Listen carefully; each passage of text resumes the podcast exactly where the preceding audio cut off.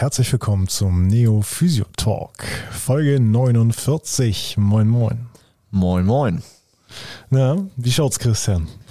Ja, es wird wieder ein bisschen crunchiger bei mir aktuell, aber ansonsten äh, freue ich mich sehr über die aktuelle Situation in der Praxis, wie es läuft beim VfB. Passt alles ganz gut. Ja, voll auf Meisterkurs. Voll auf Meisterkurs und äh, macht viel Spaß, viel zu tun aber auch. Ja. Also äh, kann mich nicht beklagen. Ja. Und bei dir? Auch alles bestens. Ähm, ich kann mich dem nur anschließen. Auch der VfB, auch bei mir sorgt der VfB für sehr viel positive Emotionen. Ähm, in der Praxis macht es mir auch gerade alles sehr viel Spaß. Also mir geht's gut. Fachlehrertreffen erfolgreich absolviert. Ja, ich war noch beim Inom Fachlehrertreffen. Das war ein, äh, ein sehr, sehr, sehr, sehr gelungenes Wochenende, muss ich sagen. Ganz viele, ganz, ganz tolle Menschen, einfach ein tolles Team und äh, ja, ein, äh, ein fachlicher Austausch auf dem Level macht sowieso immer Riesenspaß. Da sind schon richtige Cracks am Start wahrscheinlich. Auf jeden Fall. Da weiß man dann wahrscheinlich auch irgendwie danach, wenn man wiederkommt, wieder, ich weiß vielleicht doch noch nicht alles. ja, und so kommen wir vielleicht auch gleich schon zu unserem, zu unserem heutigen Thema. Denn unser heutiges Thema soll heißen Demut in der Physiotherapie. Das ist korrekt. Ja. Wir wollen heute ein bisschen sprechen ähm, über das eigene Verhalten, die eigene Reflexion, ähm, wie man ja mit sich, vielleicht auch mit anderen, mit dem Patienten, mit anderen Fachrichtungen ähm, Demut behält in der Therapie, auch wenn man im Laufe der Jahre vielleicht mehr und mehr weiß, mehr und mehr kann ähm, und auch mehr und mehr bewirken kann, aber trotzdem ähm, ja sich nicht zu einem äh, Heiler in Weiß, äh, der ehemals Automechaniker war, äh, entwickelt. Und schon wieder ein Seitenhieb. Puff. Ja, ähm, an welcher Stelle wollen wir denn mal anfangen? Ich glaube, es macht Sinn, wenn wir anfangen mit dem Patienten-Therapeuten-Verhältnis. Über das haben wir ja schon mehrfach gesprochen. Ja. Ja, da gab es ja auch eine, eine ganz eigene Folge zu. Aber es macht vielleicht Sinn, ähm, damit direkt ins Thema einzu, äh, ein, einzutauchen ähm, und die Demut nochmal auf die Beziehung zwischen Patient und Therapeut zu beziehen. Ja, ich finde, wenn ich als Therapeut, ähm, ähm, also ich würde sagen, erstmal zurück nochmal über das Binnenverhältnis haben wir ja gesprochen, dass es ja eher ein einseitiges Verhältnis ist. Du weißt viel vom Patienten, der Patient weiß nicht viel von dir. So sollte es ja mal im ersten Moment ja sein. Ähm, und er kommt ja auch, oder sie kommt ja auch für ein, äh, ähm, mit einem Problem zu dir, ähm, dass man trotzdem als Therapeut in dem Moment, ist meine Meinung, irgendwie schon noch die, ja, ähm, die Sicht hat, dass man nicht der eine ist, der jetzt heilt, sondern dass man irgendwie in dem Moment schon äh, nur ein Teil, ein Puzzlestück im äh, Gesundungsprozess dieser Person dann darstellt und sich das halt auch immer wieder reflektiert, auch wenn man mal ein tolles Therapieergebnis oder Erlebnis hatte. Mhm. Ja, was ich da auch nochmal ganz wichtig finde, ähm, wenn wir das jetzt äh, auf, die, auf die Demut des Therapeuten dem Patienten gegenüber Mhm. beziehen, dann vielleicht auch nochmal drüber nachzudenken, Patienten, die zu uns in die Praxis kommen, sind häufig auch Patienten, die ihre äh, Situation, wegen der sie uns konsultieren, teilweise selbst durch gesundheitsnegatives Verhalten herbeigeführt haben. Und dann eben nicht so eine patronisierende, besserwissende Haltung gegenüber dem Patienten zu haben, äh, ist, glaube ich, auch nochmal ein ganz wichtiger Punkt. Denn ähm, es wird Begleitumstände gegeben haben, warum der Patient wenig Sport gemacht hat. Ja, und äh, auch, auch das muss man, finde ich, richtig einordnen. Auch das kann man vielleicht mit in die Kategorie Demut packen. Mhm. Wir haben ja schon mal so ein bisschen drüber auch gesprochen und wollen auch nochmal drüber sprechen. Das ist ja auch noch auf unserer Agenda. Ähm, über Gesundheit, äh, die abhängig ist von so ein bisschen von Elternhaus und dass man hereingeboren wird, ähm, von einer allgemeinen Situation, wie Mhm. das Sozialleben abläuft und so weiter. Und ich finde, das kann man halt auch nicht ähm, pauschalisieren als, als Therapeut oder als Therapeutin da vorher zu wissen, ja, ähm, vielleicht konnte die Person halt nichts dafür, für ihren bis jetzigen Lebensstil Ja, oder zu teilen zumindest nichts dafür. ja, Und dass man das nicht außer Augen ähm, gerät, auch wenn man sich mal äh, irgendwie darüber aufregt, warum jetzt Übung X, die zu 100 Prozent, auch wenn es so ist äh, oder wäre, hilft, nicht gemacht wurde. ja, richtig. Also da immer wieder, äh, natürlich ist es unser Job, ähm, wenn es so ist, dass es einen ganz klaren äh, prädisponierenden Faktor gibt, der ausgeräumt werden kann, im Sinne von gesundheitsschädlichem oder gesundheitsgefährdendem Verhalten, ist es unser Job, darauf aufmerksam zu machen. Aber auf der anderen Seite, das eben nicht so zu tun, ähm, dass sich der Patient automatisch klein oder schlecht fühlt, ne? sondern das eben zu tun mit einem gewissen Verständnis für die Situation des Patienten, äh, mit einer Demut vor den, vor den Begleitumständen, die das Ganze mit sich gebracht hat. Ähm, und da wird es vielleicht auch ein paar Faktoren geben, die nicht ganz so offensichtlich sind. Das ist, äh, finde ich, auch ein Punkt, den du ansprichst, diese Education, wie man das halt rüberbringt. Äh, da muss man aber dann halt auch irgendwie, finde ich, geschult drin sein oder sich mal ähm, zumindest mal interessiert für haben, wie man denn ähm, ja mit Menschen spricht, mit Menschen mhm. umgeht, ähm, was Worte für auch für eine Macht haben, auch unabhängig erstmal nur von der Meinung, aber allein das bloße gesprochene Wort irgendwie. Ja. Ist auch irgendwie einen großen, großen Anteil an so einem Demutsfaktor, der zumindest dann äh, rüberkommen kann oder auch eben komplett fehlen kann beim Patienten mhm. dann. Ja. Ja, ich glaube, das ist so der eine Part. Ja. Wenn wir davon sprechen, dem Patienten gegenüber eine gewisse Demut zu haben. Aber ich finde, der andere Part ist es, auch dem, ähm, dem, dem Problem des Patienten eine gewisse Demut gegenüber zu haben. Denn äh, was passiert, wenn wir auf ein völlig dysreguliertes System einen besonders starken Reiz setzen? Dann kann das komplett überschießen. Und auch das kann man einordnen zu Demut gegenüber dem Patienten, Demut gegenüber äh, des Problems des Patienten. Ähm, da eben es nicht komplett zu übertreiben, weil man es jetzt richtig gut meint und weil man meint, man könnte jetzt äh, die Probleme von zehn Jahren äh, in 45 Minuten Therapie mal ebenso lösen, ähm, sich das eben nicht so für sich rauszunehmen. Auch ja. das ist irgendwie Demut, ne? Ich glaube, solche Momente wird's oder gibt's im Therapeutenleben immer mal dass man vielleicht auch mal eine Situation nicht hundertprozentig eingeschätzt hat und dass es dann doch eine vegetative Reaktion zum Beispiel im Nachhinein gibt. Aber das muss man dann, finde ich, auch einfach annehmen und äh, reflektieren, halt in dem Moment dann darüber nachdenken, okay, warum ist das jetzt passiert, warum ist mir das nicht aufgefallen? Mhm. Ähm, war meine Anamnese zum Beispiel nicht gut genug, dass ich das von der Person irgendwie hätte schon erahnen können oder habe ich vielleicht die Doku nicht gelesen, was andere Leute da gemacht haben? Ja. Ähm, und was ist überhaupt das Hauptproblem jetzt hier nochmal? Warum ist es dazu gekommen?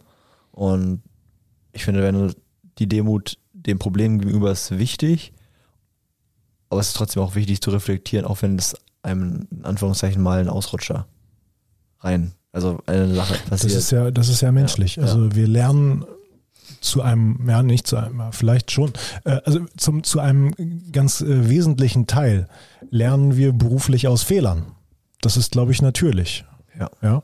Und äh, mir ist es auch schon mal vorgekommen, dass ein Patient eine, eine kurze Synkope hatte, nachdem ich ihm äh, die BWS einmal A-spezifisch durchmobilisiert habe, ähm, weil ich vielleicht vorher einfach mal sein, sein Vegetativum etwas vorsichtiger hätte anschubsen sollen, als äh, seinen Grenzstrang mal kurz anzuschreien und ihm zu sagen, hallo, hier bin ich, ne?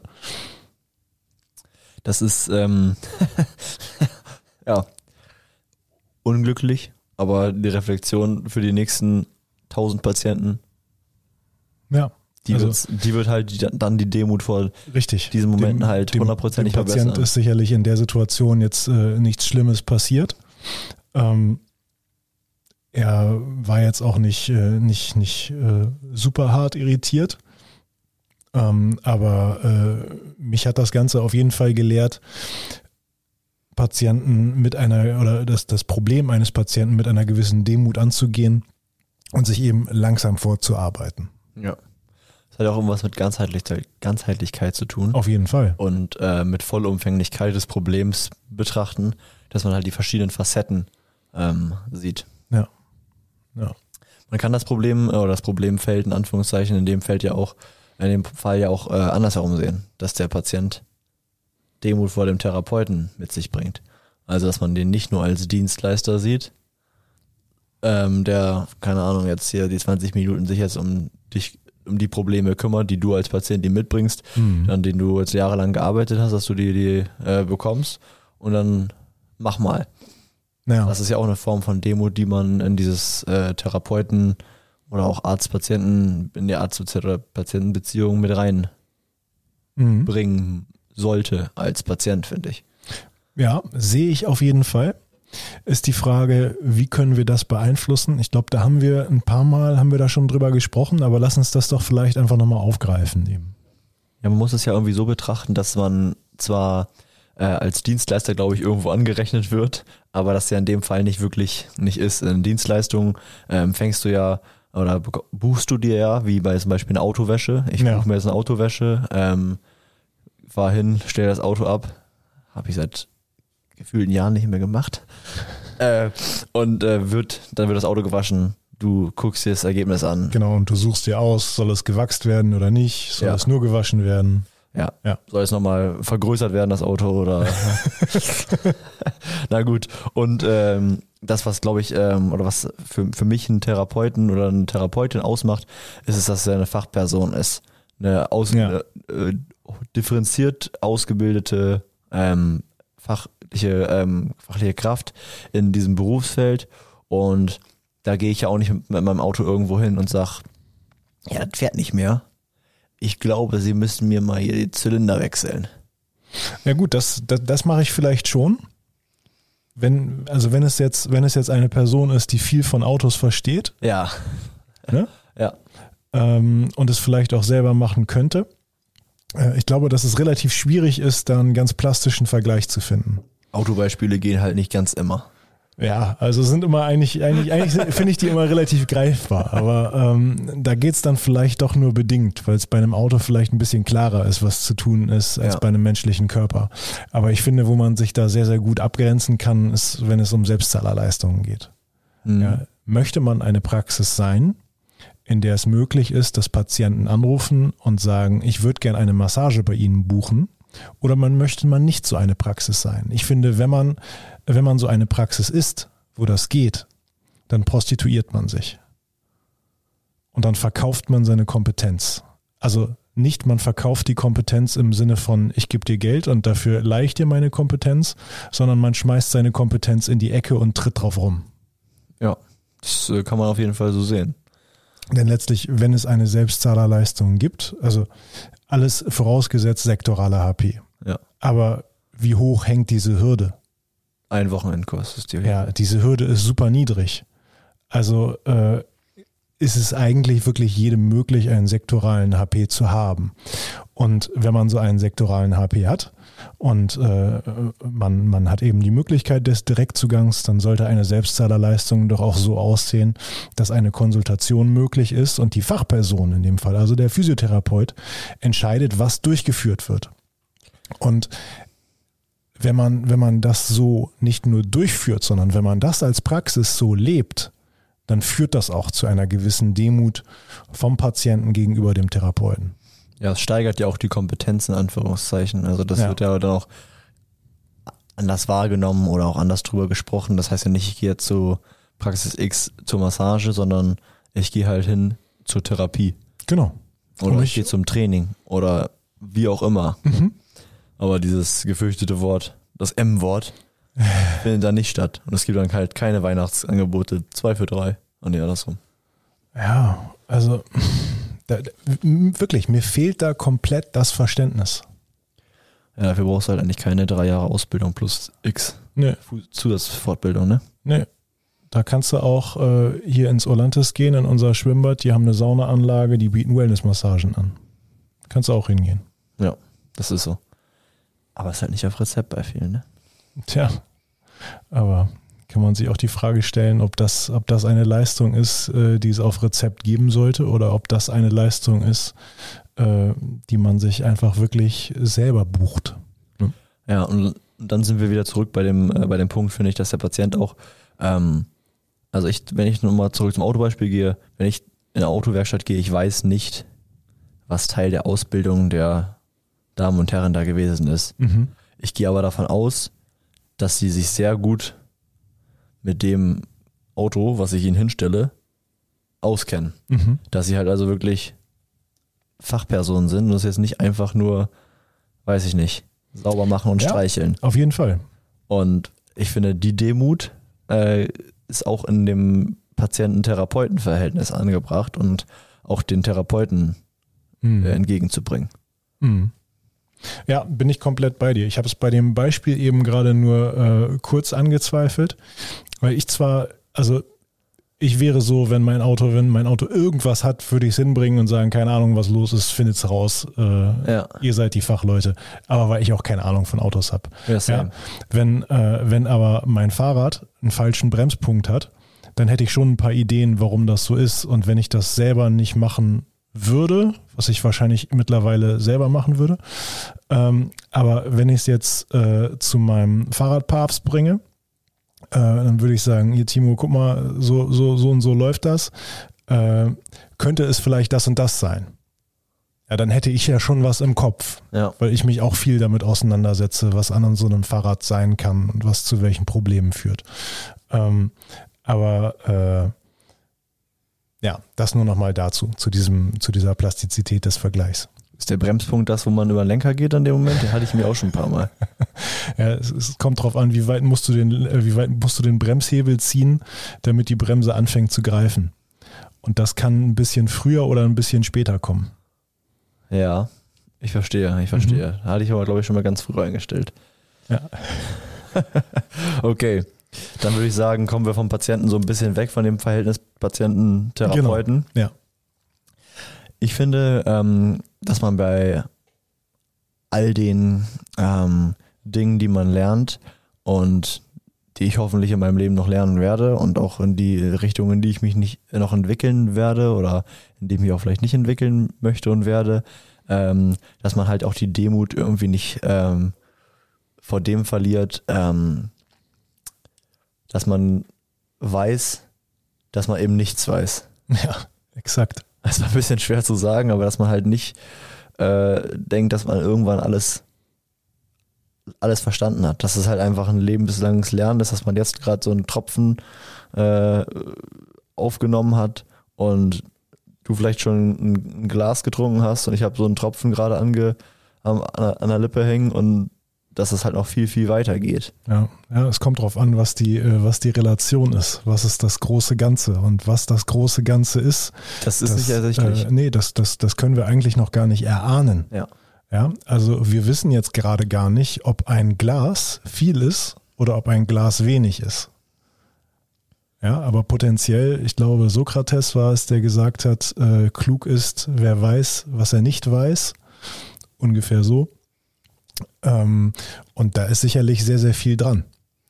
Ja, denn nur wer sich darüber im Klaren ist, dass das, was er weiß, nur ein kleiner Teil der eigentlichen Wahrheit ist, ähm, nur der kann eigentlich auch offen und unvoreingenommen ähm, an ein Patientenproblem herangehen. Und das ist, finde ich, halt ein, ein Urpunkt äh, in der Therapie oder auch in der, vielleicht auch in der, ja, in der Betrachtung von, von Beziehungen, von Herangehensweisen an Probleme, Mhm. ähm, der so fundamental ist, dass es halt auch, ja, ich weiß jetzt ganz viel anatomisch schön. Das ist jetzt gerade der Bruchteil dieser Menschensekunde, dass man, was jetzt gerade anatomisch feststeht, ähm, wird gesagt, ja, Anatomie verändert sich ja nicht, bla bla bla die Erde war auch eine Scheibe und hat sich auch dann mehrere Jahre nicht verändert. So. Ja, also ich war jetzt äh, vor kurzem wieder in der Charité an der anatomischen Fakultät und ähm, der, äh, der Doktor, der da uns ein paar Sachen gezeigt hat, zusammen mit Andy, äh, der ist schon ein krasser Crack. Ja, der leitet da das anatomische Trainingszentrum. Ja. Und ähm, auch er sagte, bis vor ein paar Jahren hat er dieses weiße störende Zeugs rund um die Muskeln immer äh, wegpräpariert und sich darüber geärgert, dass es so schlecht abgeht. Das Styropor, Äh, ne? Ja, genau. ja, mittlerweile äh, präpariert er fasziale Schichten voneinander abgetrennt ja, und, äh, und präpariert wirklich die Faszie an sich als eigenes Präparat. Also äh, eine, eine, eine Mordsentwicklung. Von Ähm, Müll zu Magic. Ja. ja, richtig, richtig. Und äh, So heißt übrigens von, das erste Faszienbuch, was ich schreibe. von Müll zu Magic. Geiler Titel, das verkauft ähm, und äh, ich glaube, solche, solche Momente hat es in der Anatomie und Physiologie viele gegeben. Ja, wenn wir uns mal die, äh, die Entdeckung, kann man es Entdeckung nennen? Ja, es sind eigentlich Entdeckungen. Es war ja schon vorher da, man wusste noch nichts davon, dann hat man es also entdeckt und erforscht. Ja. Ähm, die Entdeckung zum enterischen Nervensystem beispielsweise betrachtet oder zu diesem Brain-Gut-Axis. Faszinierend. Da wusste man vor, vor ein paar Jahren nichts drüber. Nichts. Und also nichts kann man jetzt auch nicht sagen. Ja, aber ich, kommt drauf an, wie lange wir jetzt sagen, dass ein paar Jahre, paar Jahre sind. Ne? Ich finde es halt trotzdem wieder faszinierend. Ich finde, das ist so ein Punkt in der Therapie, der mich halt auch oft zum Nachdenken so bringt oder auch zum Kopfschütteln ähm, oder auch zum Fluchen, wie man halt dann äh, wie oder wie sich dann mh, Leute hinstellen können und behaupten können, sie die Weisheit mit Löffeln gefressen zu haben. Mhm. Also ich also das ist halt so ein Punkt, den ich einfach nicht verstehe. Ähm, wo Leute sich hinstellen und sagen, ja, ähm, ich habe es verstanden. Mhm. So ist es. Und da finde ich so einen Ansatz zu sagen, ja, es gibt verschiedene Modelle, in denen man denkt äh, und oder in, ja, die man zur Betrachtung von Problemen heranzieht. Und keine Ahnung, ich denke jetzt in dem und dem Mo- Modell. Kann aber sein, dass ich eine neue Fortbildung mache oder eine neue, weiß ich nicht was lerne und dass ich dann das Modell erweiter oder verändere oder dann nochmal überdenke. Und man kann nicht sagen, dass man irgendwas schon zu Ende gedacht hat. Ja. Man könnte eventuell sogar sagen, dass äh, eine gewisse Demut der Anatomie und Physiologie gegenüber ein Grundstein für eine ganzheitliche Betrachtung eines Patientenproblems ist. Ja, das ist absolut so, weil du ja, Ja. nicht, nicht wissen kannst, ob das, was du weißt, ausreicht für das Problem, Richtig. was äh, vorliegt. Ja. Ja. Du kannst nur Sachen anwenden, die du weißt. Genau. Ja, und du kannst nur erkennen, was du kennst. Und Goethe auch nochmal zitiert. Wahnsinn. Alle dabei heute. Sokrates, Goethe, Schiller kommt gleich auch noch vorbei auf dem Bier. Einfach, einfach verrückt, ne? Ja. Das muss man sich mal reinziehen. Ja. Aber das, was ich gerade gesagt habe, dass man quasi nur das erkennt, was man auch kennt, ist ja auch so eine Sache, finde ich, die im interdisziplinären Arbeiten äh, mit anderen Fachrichtungen, ähm, ja, ich will nicht sagen zu kurz kommt, aber doch immer wieder ein, ein Punkt ist. Wir hatten noch neulich im Mhm. Studium so eine Diskussionsrunde mit mehreren, ähm, sag ich mal, 80, 90 Leuten. Und dann ging es halt darum, ähm, warum wir glauben, dass so interdisziplinäres Arbeiten schwierig ist. Und dann war auch, glaube ich, so der, der Konsens, der sich gebildet hat, dass jeder von, von dem, was er nach seiner schulischen Laufbahn lernt, in dem ersten Moment so überzeugt ist, weil es ja nun mal die erste Information ist, Mhm. äh, in dem Interessensgebiet, wo man dann ist. Ähm, man ist so überzeugt und denkt sich so, oh mein Gott, das ist ja so krank, was ich hier lerne, das ist ja so heftig und das ist ja, das, das muss jetzt ja gewesen sein. Ich habe jetzt eine Berufsausbildung und oh mein Gott, wow, jetzt geht's bam. Und das ist es ja halt. Aber nicht, nicht endgültig. Mhm. Und dann zu denken, dass halt in dieser Zeit, wo man diese Ausbildung gemacht hat, andere Leute eine andere Ausbildung machen mit ganz anderen Schwerpunkten Ja. und Dingen, von denen du in deinen drei Jahren gar nichts gelernt hast. Das ist auch ein Denkprozess, der sich, glaube ich, erst einstellen muss. Und dass man nicht sagen kann, die und die Ausbildung ist wertiger oder die und die haben jetzt im Nachhinein im interdisziplinären Team dann mehr zu sagen oder wie auch immer. Ähm, weil ich glaube, wenn ich meine äh, Notfallsanitäter-Kumpels angucke, ich weiß einen Bruchteil von deren, deren anästhetischen oder äh, pharmakologischen oder internistischen Wissen. Aber ich glaube, die hätten auch mal Bock, was äh, zu erfahren, was Teil von unserer Ausbildung gewesen ist und was Mhm. wir so machen und was wir können. Aber auch nur, weil sie halt diese Offenheit mitbringen, zu sagen, ich glaube doch, dass da auch mal coole Sachen Ja. gewesen sind. Aber ich glaube auch, dass äh, ein Mangel an Offenheit sicherlich das ist, was dem interdisziplinären Austausch am allermeisten im Wege steht, ne? Ja, und Eitelkeit. Und Eitelkeit, ja. Dass Das- man selbst das Problem nicht lösen kann. Und Ja. da sind wir aber auch wieder beim Punkt Demut. Ne? Ja. Ja, das ist irgendwie, ähm, sich einzugestehen, ähm, dass wenn man viel gelernt und viel investiert und viel getan hat, man vielleicht nicht ähm, alles zu dem Problem weiß oder alles Hm. schon gefasst hat. Ähm, das finde ich ist ein, ähm, ein Prozess, der ja auch frustrieren kann. Hm. Also das hat ja auch irgendwas mit, vielleicht auch mit Schutz zu tun, zu sagen, ja, ich habe jetzt, ähm, keine Ahnung, ich habe jetzt sechs Jahre studiert, habe dann jetzt meinen äh, meinen Facharzt gemacht ähm, und habe jetzt in den Facharztzeit habe ich jetzt 100.000 OPs äh, geknallt, habe jetzt Ja. 24-Stunden-Dienste gemacht, äh, war jetzt 10 Mal, 10.000 Mal in der Notaufnahme, habe da Leben gerettet, in Anführungszeichen. Wer, wer, wer soll mir überhaupt was? Und das ist halt genau das Problem irgendwie, was sich dann, finde ich, darstellt, dass man halt in dem Moment denkt, so, ja, Junge, aber ist halt sehr einseitig gewesen, vielleicht diese Zeit. Und Ja. Nur weil du jetzt halt zwölf Jahre oder wie auch immer investiert hast, heißt das nicht, dass du von, von allem eine Ahnung hast. Ja, ja, das ist ja schon ein gewisser Hochmut da, den du da beschreibst. Ja. Ne? Ja. Ähm, ich denke, Demut im interdisziplinären Austausch kann es aber auch sein, wenn man, wenn man äh, dazu verleitet ist, sich äh, über einen anderen medizinischen Fachberuf aufzuregen, Mhm. Mal ein Funke Verständnis zu entwickeln und sich mal in die andere Person hineinzuversetzen und mal versuchen, es aus deren Perspektive zu sehen. Auch das kann vielleicht Demut sein. Ja, wenn wir beispielsweise ähm, bei der Thematik sind, dass äh, Physiotherapeuten sich über Ärzte aufregen.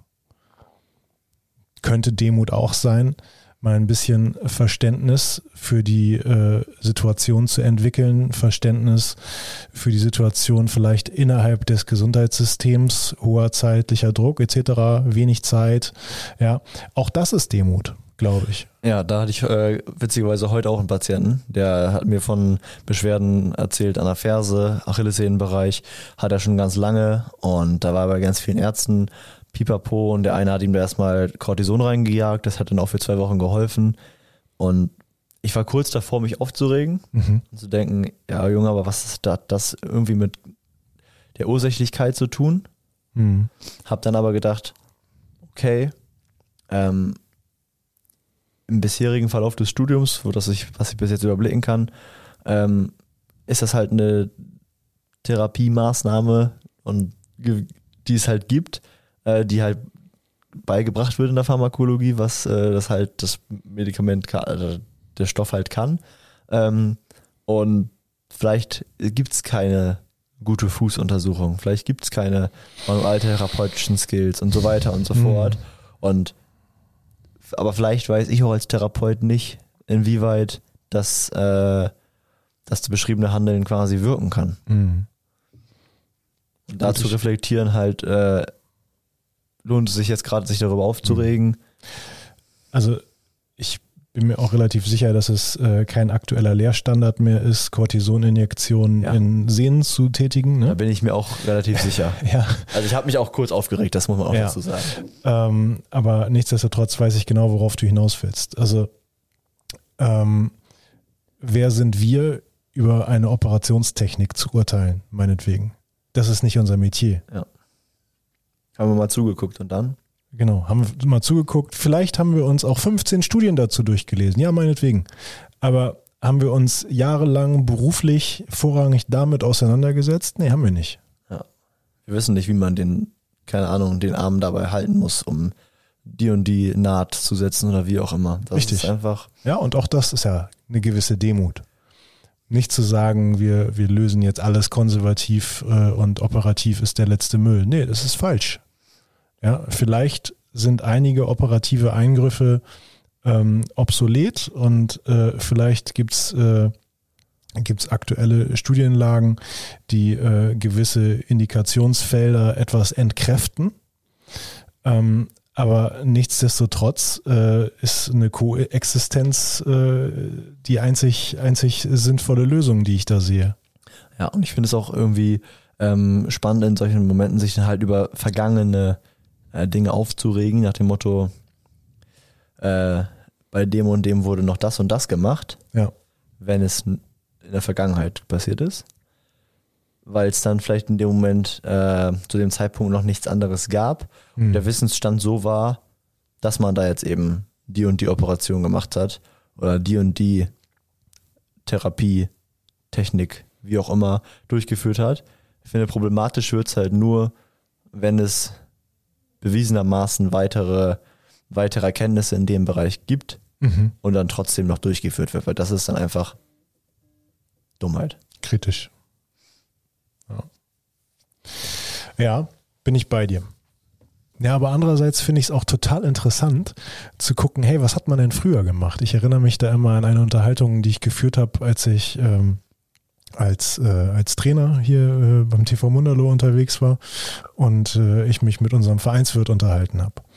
Und äh, unser Vereinswirt erzählte dann von, von seinem Kreuzbandriss, den er zu seinen aktiven Zeiten hatte. Ja, und das war also, ich krieg's nicht mehr zusammen, wann das war, wahrscheinlich in den 60ern. Ähm, und ähm, er wurde also am Kreuzband operiert, hat wahrscheinlich eine Patellasehnenplastik gekriegt. Ähm, und danach wurde das Ganze eingegipst. Ja, und zwar in einen Streckgips für sechs Wochen. Und nach diesen sechs Wochen wurde dieser Gips entfernt und das Ganze wurde also gewaltsam dann auf 90 Grad Hauruck einmal mobilisiert. Ja, und wenn man sich das mal so bildlich vorstellt und sich dann überlegt, wie man heutzutage damit umgeht und das mal so in den Kontext zueinander setzt, ja, dann muss man ja eigentlich auch auf die Idee kommen, dass all das, was wir heutzutage machen, auch nicht der Weisheits letzter Schluss sein wird. Ja, und das ist halt die Frustration, die ich beschrieben hatte, Genau. die halt dann auch eintreten kann und das, wo dann Leute vielleicht aus diesem Grund den Selbstschutz, den Schutzschild halt hochfahren. Ja, aber was will man Das ist sehr machen? einfach zu machen. Das ist einfach, Genau. es ist, das ist, das ist der einfache Weg. Aber was will man mehr machen, als zu sagen, ja Mensch, äh, es hat sich so viel getan, wir werden bald irgendwie noch weiter sein als jetzt, aber wir handeln jetzt und äh, wir machen das, was, was wir nach jetzigem Stand am besten, äh, was eben empfohlen wird. Ja, aber haben eben auch eine gewisse Demut vor der Komplexität des Ganzen. Ja, man steht vor der Entscheidung, lebenslanges Lernen oder Arroganz. Ja, vielleicht schon. Und lebenslanges Lernen wird nicht immer befriedigend sein. Das Lernen an sich schon, Mhm. aber das Wissen, nicht alles zu wissen, kann auch nicht befriedigend sein. Ich finde spannend. Ja, aber es ist vielleicht auch besser, das Gefühl, als im Grunde genommen zu wissen, dass man halt sich vor Sachen verschließt, ähm, aus Angst davor, nicht alles zu wissen. Mhm. Ist die Frage, ob den Leuten das so präsent ist. Oder ob die das so weit wegdrücken. Das ist anzunehmen. Ja. Ein weiterer Punkt, den ich äh, noch auf der Liste hatte, ähm, in Be Bezug auf Demut, ist was, wor- worüber wir schon eigentlich häufiger mal gesprochen haben. Das ist dieses ja, Verhältnis Therapeut zu Therapeut Mhm. oder als Beispiel Evidenz zu einem Osteopathen. Mhm. ähm, wie da unter den, ich sag mal, würde ich sagen, so Strömungsrichtungen der Therapie übereinander geredet, übereinander geurteilt und auch verurteilt wird. Weil ich finde, das hat auch nichts mehr mit ähm, ja, Demut vor dem Arbeiten des oder der anderen zu tun. Also ich würde mich auch nicht irgendwo hinstellen und sagen, dass das, was ein anderer jemand gemacht hat, Mhm. Bullshit ist, nur weil halt zum Beispiel ein Patient mir sagt, ja, ich wurde da nur massiert, weil es halt einfach nicht das ist, was ich gesehen habe. Ja. Ja. Ja.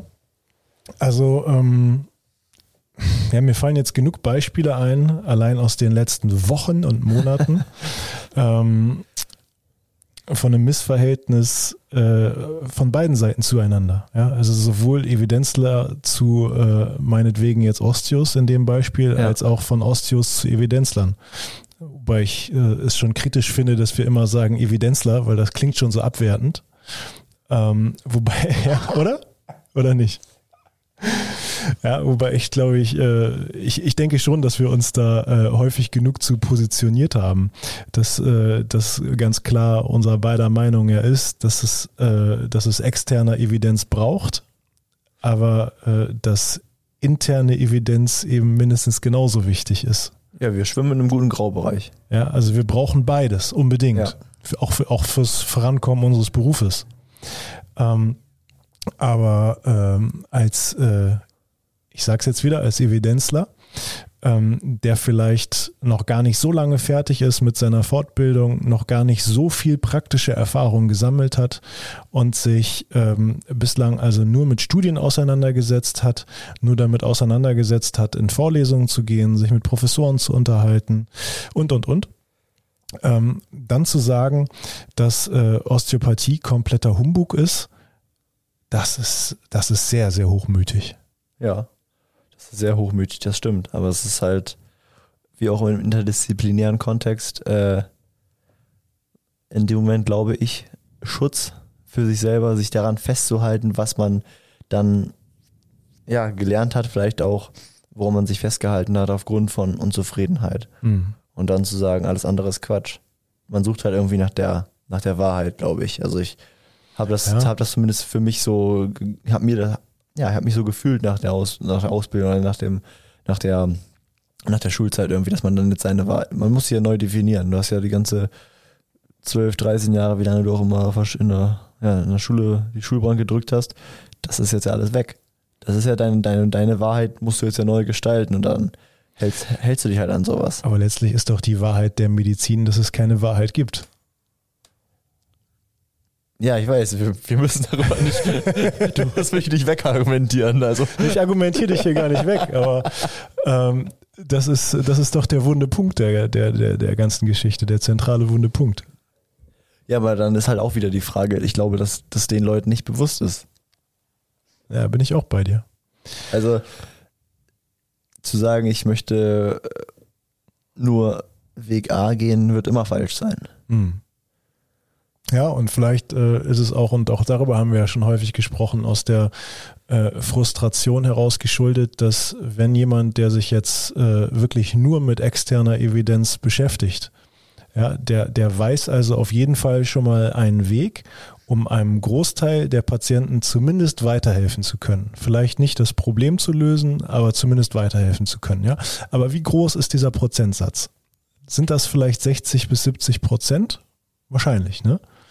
Aber ungefähr genauso groß ist doch die Quote eines jeden äh, Berufsanfängers, der noch keine Fortbildung gemacht hat und einfach mal auf gut Glück in die Praxis hinausgeht. Der wird doch wahrscheinlich auch bei 60 bis 70 Prozent liegen. Vermutlich ja. Zum einen, weil das, was er macht, irgendeinen Effekt haben wird. Zum anderen aufgrund der unheimlich positiven Selbstheilungstendenz des menschlichen Körpers. Ja, im anderen äh, Kontext kann man auch wieder sagen, jemand, der halt äh, anfängt mit, äh, mit Osteopathie nach einer Physiotherapieausbildung zum Beispiel komplett geflasht ist und sich denkt, oh mein Gott, was passiert hier gerade, das ist ja so fancy und wow, wow, wow. Ähm, dem er vielleicht unterbewusst so ein bisschen fehlt oder der schon mindestens schon mal gehört hat und der Beweis für die und die Sache ist wo und das ist, der wird sich dann eher noch da verschließen, äh, jemandem, der nur auf evidenzbasierter Therapiebasis arbeitet, zuzuhören in irgendwelchen mhm. Diskussionen, die auch vielleicht für ihn spannend sein könnten. Ja, ich denke, dass, dass beide sich total bereichern können und ähm, den Punkt des äh, Hochmuts der Osteos gegenüber den Evidenzlern, den sehe ich am ehesten noch darin, immer wieder zu sagen, äh, wenn eure Evidenz so toll ist, warum schafft ihr es dann nicht zu beweisen, dass das, was wir machen, ähm, eben auch einen gewissen Effekt hat. Ja, denn äh, das, das Verständnis, was da häufig, ja, nee, nicht häufig, aber was da vielleicht manchmal nicht ganz so vorhanden ist, ist, dass es gar nicht so einfach ist, ein Studiendesign zu schaffen, was eine Ganzheitlichkeit berücksichtigt. Also es ist ja eigentlich ein Widerspruch an sich.